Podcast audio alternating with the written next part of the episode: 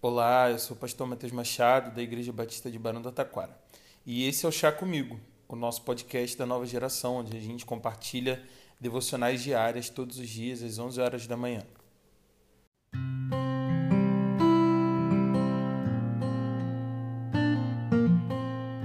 Provérbios 23, no versículo 4, nos diz o seguinte: Não esgote suas forças tentando ficar rico. Tenha bom senso. Você se lembra do reality show Mulheres Ricas? Cada episódio mostrava a vida de mulheres que eram milionárias, suas posses, seus objetos de valor e até as suas benfeitorias. Mas em geral, um programa de futilidade. Algum tempo atrás na internet também surgiu um movimento outfit, os rapazes ficavam mostrando as roupas que tinham e faziam um tipo de disputa para ver quem tinha as peças de roupas mais caras, o outfit mais caro. Outro show de futilidade. Hoje eu desconfio quando ouço alguém dizendo que quer ser rica ou rico. Ninguém aqui vai dizer que ter dinheiro não é bom, nem que ele não pode te dar uma situação confortável. Contudo, não parece uma loucura viver em prol disso?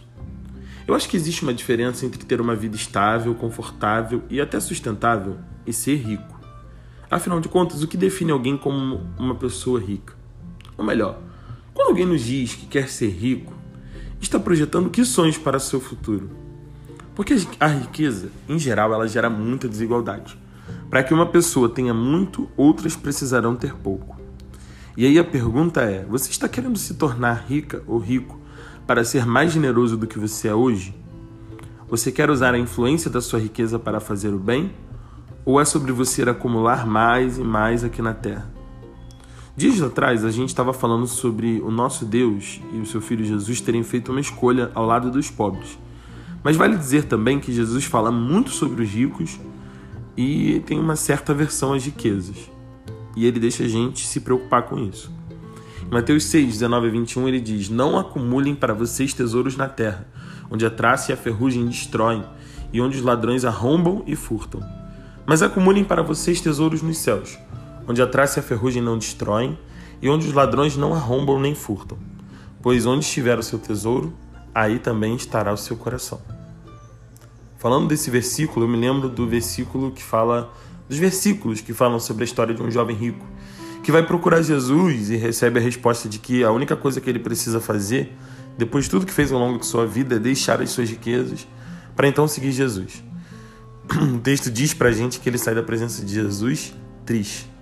E lá em Lucas 18, 24 e 25, vendo entristecido, Jesus disse: Como é difícil aos ricos entrar no reino de Deus. De fato, é mais fácil passar um camelo pelo fundo de uma agulha do que o rico entrar no reino de Deus. Isso é forte. E o que dizer sobre a história do Zaqueu? O cara era um cobrador de impostos, visto como um grande safado da sua época. Depois que recebe a visita de Jesus, ele se compromete com o mestre dizendo: Olha, Senhor, estou dando a metade dos meus bens aos pobres. E se alguém extorquir alguma coisa, devolverei quatro vezes mais. Jesus lhe disse: Hoje houve salvação nesta casa, porque este homem também é filho de Abraão. Perceba, esse homem não aceita Jesus ou resolve entregar a sua vida ao Senhor. Ele simplesmente diz que vai devolver tudo se ele roubou algo de alguém. E Jesus diz que aquele homem foi salvo, que a salvação chegou naquela casa. Bem, a voz do sábio e rico Salomão se une à voz do humilde Jesus de Nazaré para dizer que as riquezas desse mundo não são tudo. Viver em função de ser rico é uma tolice, uma falta de bom senso. Então acorda aí querendo ser feliz, querendo formar uma família. E pode pensar em comprar aquele AP ou viajar ao mundo. Mas não se esqueça disso. O nosso objetivo em vida é estabelecer o reino de Deus. O dinheiro faz parte daquelas coisas que serão acrescentadas. Eu vou fechar nosso devocional com o supremo ensinamento de Jesus sobre o dinheiro e as riquezas. Ninguém pode servir a dois senhores, pois odiará um e amará o outro, ou se dedicará a um e desprezará o outro. Vocês não podem servir a Deus e ao dinheiro. Da mesma forma, não esgote suas forças tentando ficar rico. Tenha bom senso. Que você faça uma boa escolha, uma escolha sábia. E que Deus te abençoe. Até breve.